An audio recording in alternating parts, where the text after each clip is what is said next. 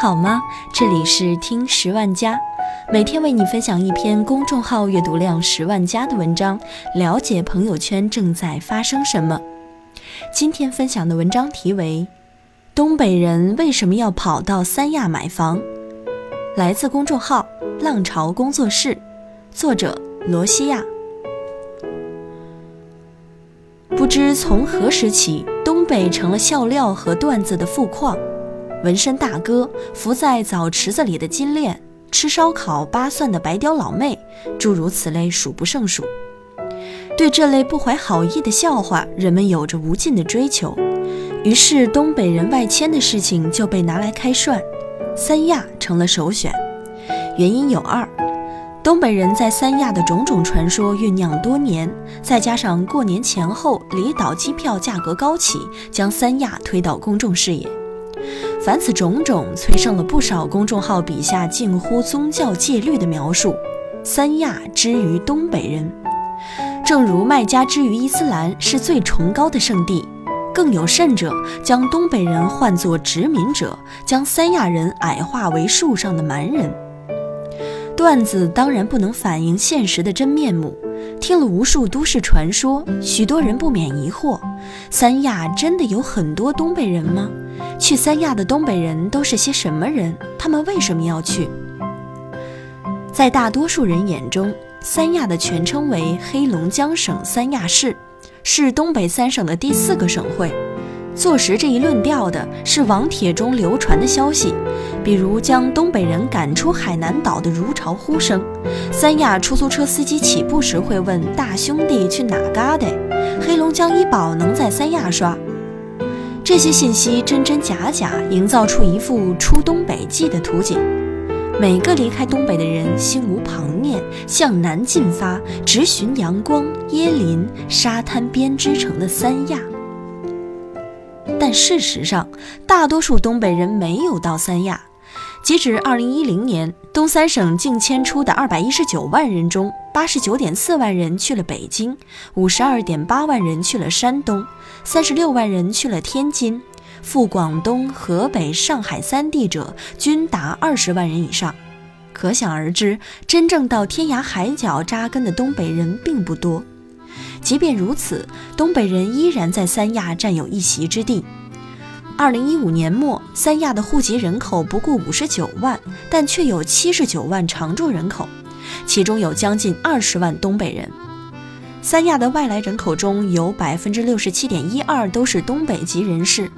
为了服务这批远赴他乡的东北人，二零一八年，黑龙江省公安厅就开始筹备驻海南警务工作联络办公室，即将为三十余万异乡人异地办理出入国境的手续。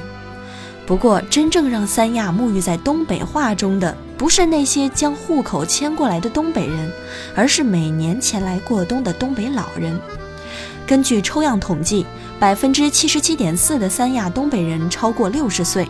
退休人员的比例高达百分之八十九，他们像候鸟一样，在寒冷的冬天来临之际渡往三亚躲避严寒，次年四月再飞回北方。在每年五十万到三亚过冬的老年人中，有将近四十万来自东北，而最北的省会哈尔滨就贡献了一半左右。这么多东北老人，真切地改变了三亚的社会生态。为了让候鸟老人们在南国发挥余热，三亚市专门开办了候鸟人才服务平台，把老人们按照学历和技能归类，推荐到各色岗位中去，职业范围覆盖了捡垃圾、幼儿教育、电力工程等。东北老人为什么要去三亚养老呢？由于国家规划的缘故，东北多国企。居民就业大多在体制内解决，因此这里是计划生育贯彻的最彻底的地区。长此以往，东北的年龄化问题逐渐显现。二零一五年，东北三省六十五岁以上的人口占比高达百分之十一点六七，换言之，东北地区有将近一千五百万老人。但是，东北却不适宜养老，一方面是东北冬季的严寒。老人们在冬季的死亡率比夏季最高能高出百分之三十二，因为室内供暖带来的温差会加重心血管和呼吸系统的压力，引发死亡。东北的冬天绝不是三个月寒冷那么简单，而是横跨了十月到次年三月，近乎半年。这意味着，对东北老人来说，想要熬过充满杀机的冬天并不简单。另一方面，东北的空气也对老人很不友好。在集中供暖的东北，致命的 PM2.5 在冬天浓度爆表，时常达到一千以上。PM2.5 是心脑血管疾病的罪魁祸首之一，会导致动脉斑块在血管中沉积，进而引发动脉粥样硬化，甚至还会导致心脏病。尽管这些研究的细节不为普通人所知，但每年冬天心脑血管病带来的葬礼却真切地刻在每个东北人的心上。因此，东北老人离开家乡，寻找合适的地方度过晚年，是不折不扣的刚需。当东北老人萌生出异地养老的念头时，就笃定了要发扬祖上闯关东的精神。他们手持红蓝铅笔，站在一面上至粮房、下及火坑的中国地图前，寻觅一处将图钉扎下去的地方。这个地方必须不能太冷。通常而言，在十五至二十五摄氏度的环境中，人最舒适。按照冬季平均气温高于十五摄氏度的分界线，长江以北以及南岸各省就被排除在外。只有云南、贵州、广西、广东、福建和海南符合要求，同时它的空气质量不能差。根据中央气象台的数据，全国空气最好的地方有西北无人区、东北林区以及云南边境、东南沿海，PM 2.5指数最高不超过七十五。然而，前两者由于气温的关系，自然不在东北老人的考虑范围内。层层选拔后，只有贴近东部、南部国境线的云南、广州、福建和海南等省适合养老。但为什么是三亚而非其他城市成为东北人的养老院呢？这就是历史带来的契机。一九八八年，海南脱离广东省，一跃成为独立的省级行政区、经济特区，顷刻间成为家喻户晓的淘金地。房产大佬潘石屹一往昔，感慨道：“刚坐船上岛还空荡荡，一夜过后，十五万人就乌压压地涌了进来。淘金者蜂拥而至，无数热钱纷沓而来。一九九二年，邓公南巡后，向南流动的资金愈发膨胀，双重政策光环加持之下，大笔资金在海南飘荡，无处安放。”彼时，国务院刚发布关于全面推进城镇住房制度改革的意见，房地产行业借助政策登上风口，于是改革开放以来的第一波地产热就在海南烧了起来。先来的开发者圈地炒地，把开发区在地图上画得到处都是；后来的人炒项目，在纸上卖出了一栋栋不曾面世的大楼。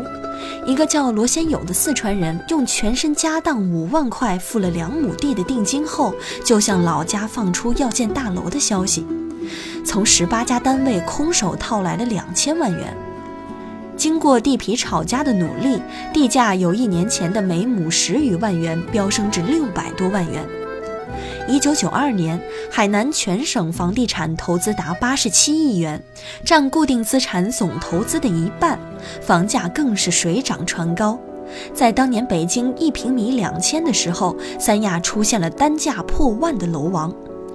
高房价危害深远，不仅阻碍经济可持续发展，透支未来经济发展空间。一九九三年六月二十三号，国务院副总理发表讲话，宣布终止房地产公司上市，全面控制银行资金进入房地产业。次日，关于当前经济情况和加强宏观调控意见出台，给海南的地产热打了一剂退烧针。随即，海南的房地产业轰然崩塌。随即，政府竭力救场。到一九九八年时，工农中建四家国有商业银行因房地产业溃烂，积压在海南的资金高达四百三十亿元。房地产信贷不良率高达百分之八十以上，积压其中的社会资金也将近四百亿元。泡沫破裂后，留给海南的是低的令人发指的房价，那些伪烂的楼房都被当地村民以极低的价格租走，发展畜牧业。一时间，别墅养猪、地基养鱼的海南怪谈传遍全国。上世纪末、新世纪初，海南三亚的房价徘徊在五百至一千五百元之间，远低于全国平均水平。一九九八年，全国均价为二千零六十三元；二零零三年涨到了二千三百五十九元；二零零五年均价更是达到三千一百六十七元。与此同时，东三省的人均年收入都在一万至一万五千之间。在海南三亚，即便是普通的东北人，每年的收入也能买得起十至三十平方米的房子。再加上下岗潮日益侵袭，给了东北国企人离开这个伤心地的动力，也用数千上万元买断了他们的工龄。所以，就算一个东北家庭平日里没有积蓄，靠这笔钱也能在海南置业，开始全新的生活。据2015年的抽样调查，搬到三亚居住的东北家庭中有97.2%的人均月收入低于八千，其中大多数人都是乘着新世纪前后海南房价低迷的便利，完成了抢滩登陆。到二零零六年，靠着这些外来的东北人，海南处理了百分之九十七点六的积压房，此时的房地产市场才稍有起色。在东北去三亚养老的风潮并非一蹴而就，在全国的自然环境宜居排名中，海南常年名列前三甲。这里夏季的高温并不是一个严肃的问题。一方面，大多数老人已经返回清凉的东北；另一方面，迁移到这里的东北老人愿意每年花费五百元的电费用空调抵御高温。而在老人们最关注的冬季中，海南拥有五十五点九天的完美舒适期，其他省份更是难以匹敌。在这里，东北冬季严寒被消除的同时，空气质量也得到了质的飞跃。二零一六年，世界卫生组织公布了中国城市空气质量排名，三亚是 PM 二点五最低的城市。对老年人而言，环境的改善对身体健康意义非凡。居住在三亚期间，大多数东北老人都反映身体好转。对这一群体的抽样调查表明，百分之九十点七的慢性支气管炎患者，百分之八十八点五的哮喘患者，百分之八十八点四的肺气肿患者，百分之八十七点七的关节炎患者，百分之八十五点九的高血压患者表示病症缓解。尽管三亚本身没有治愈任何疾病，但对选择在三亚养老的东北老人而言，百分之七十七点九三的人认为身体状况不理想，需要一个良好的环境来调养。而三亚没有辜负他们的期望，确实让他们的病痛有所改变。当第一批来到海南三亚的东北老人发现身体硬朗起来，更多的同龄人蜂拥而来，已经成为定局。百分之九十点九的东北候鸟老人与老家人保持着密切的联系，老年人能够交流的话题不多，翻来覆去只有子女、家产、健康。与家乡通信的主要内容也不外乎是：儿子带我来海南买了套房，没想到治好了我的高血压；女儿冬天给我在海南订了宾馆，风湿不疼了。口口相传之下，东北地区出现了老人们远赴三亚养老过冬的风潮，经常会出现这样无厘头的现象：一个小区的东北人换到三亚后，还住在同一小区。在这股浪潮的冲击下，三亚这座城市中也相应出现了养老社区，专供候鸟老人居住。据不完全统计，不足三百万人的三亚有养老院一百零四家。专门的养老公寓至少有三百家，其中不少养老机构打出了接收东旗号，将提供东北饭菜作为卖点。